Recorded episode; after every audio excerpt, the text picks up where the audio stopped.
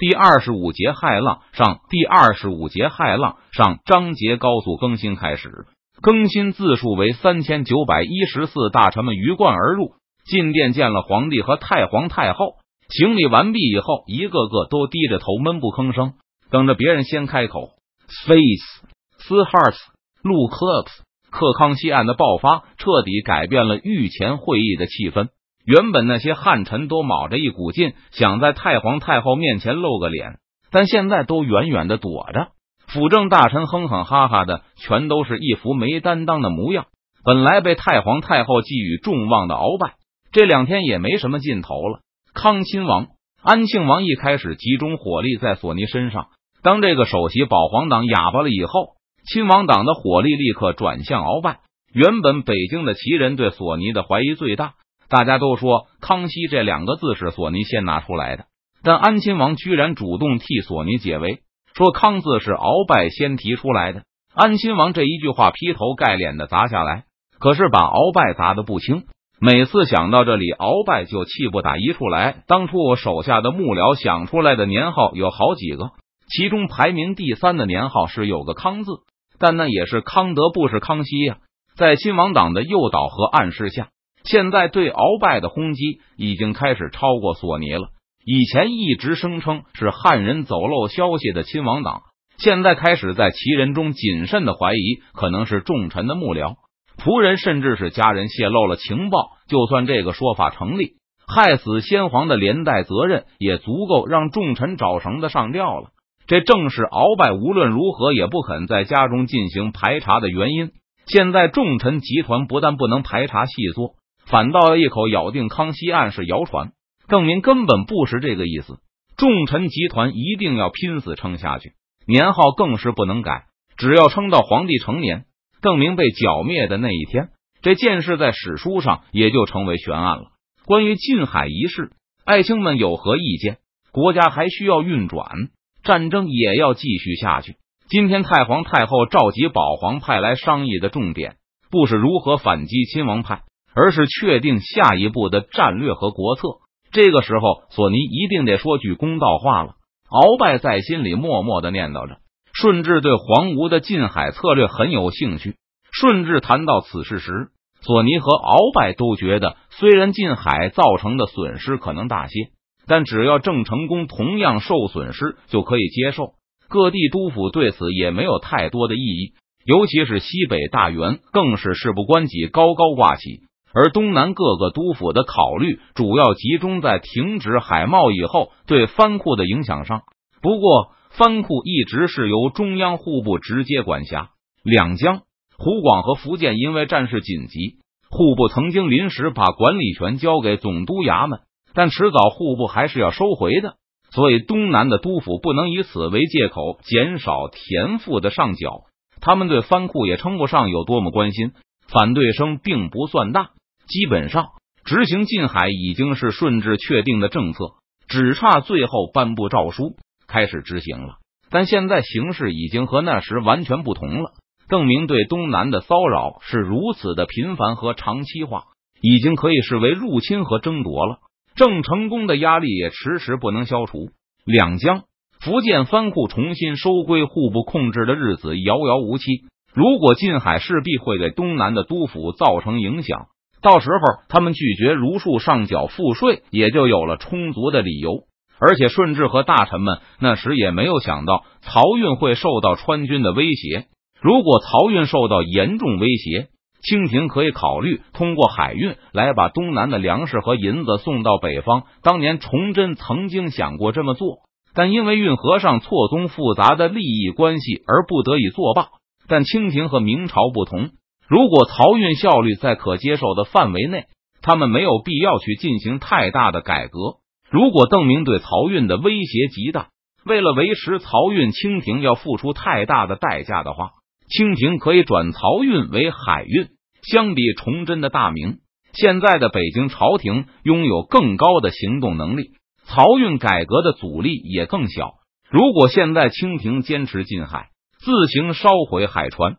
破坏海运码头，并且停止制造新船的话，将来万一漕运再受到威胁，清廷就没有备选的方案。而只能不惜一切代价的维持漕运。奴才无异议。索尼慢慢吞吞的答道：“太没担当了。”此时不止鳌拜，其他的辅政大臣以及参与御前会议的汉臣们心里同时冒出了这个念头。索尼同意禁海，很明显是出于他的个人利益。如果没有康熙一案，索尼或许敢于出面否决先皇的既定政策。但现在索尼断然没有这个胆量。就在不久前，两江和闽这督府都一百八十度大转弯，上奏章赞同禁海。很显然，这四省的官员看到高邮湖之战后，朝廷暂时无法收回藩库，而四省官员可以利用近海牟利。除了走私以外，查抄海上的家产，迁居百姓无疑也是件有利可图的事情。到时候，谁是海商，谁不是海商，迁移地点多一里还是少一里，都是地方官府和胥吏说了算。这无疑是个敲诈勒索的好机会。运河沿途的官员们也赞成进海，这就会让漕运的潜在竞争者胎死腹中。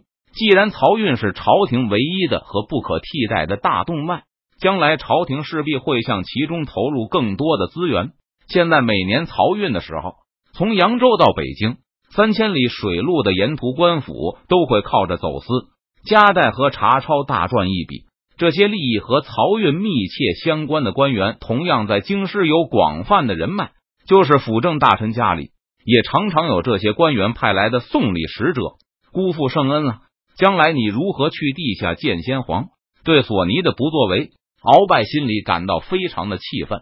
无疑，带头要求朝廷重新考虑禁海，会得罪很多的官员。来府上送礼的使者也会大减。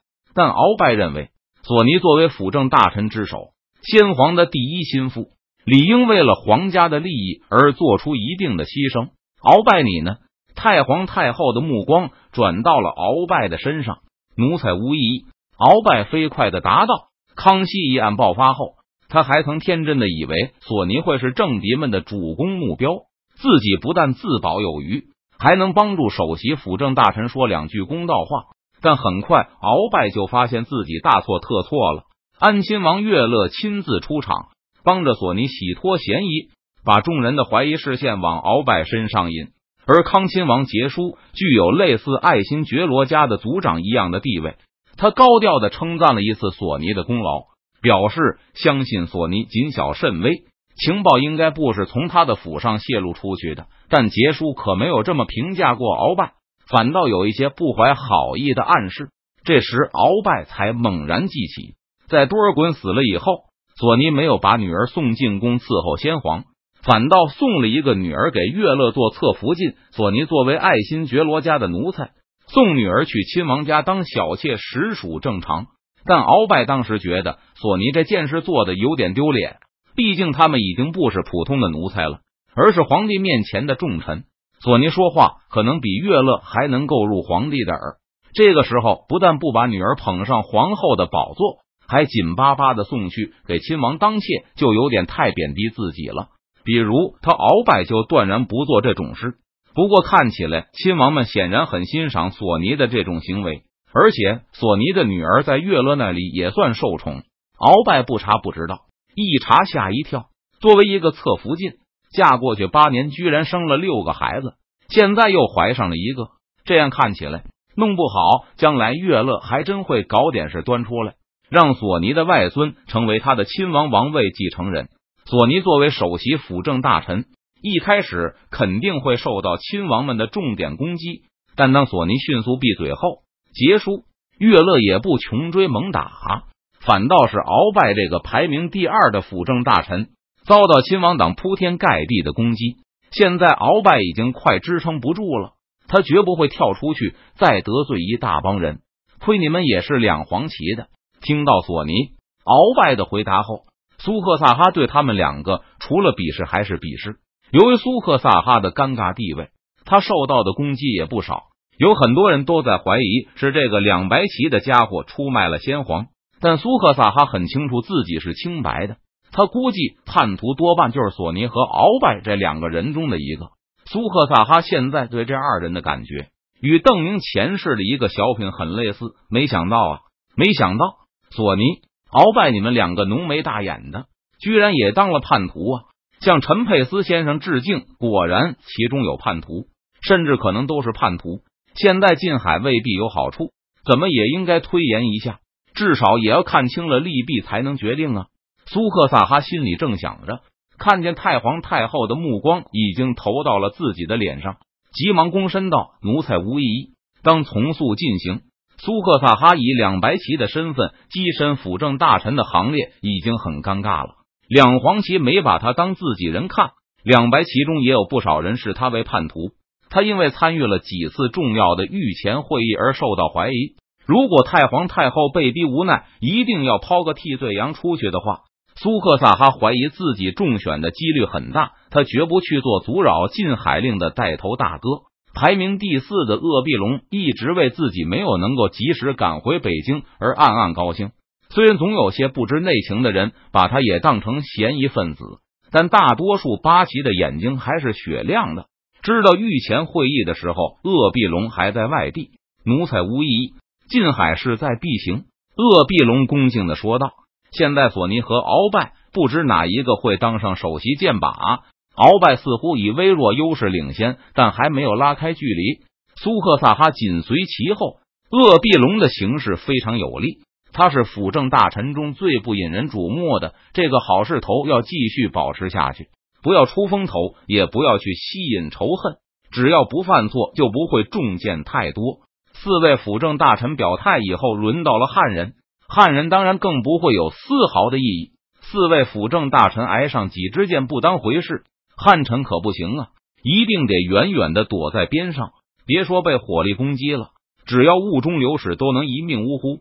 吴弹窗小说网。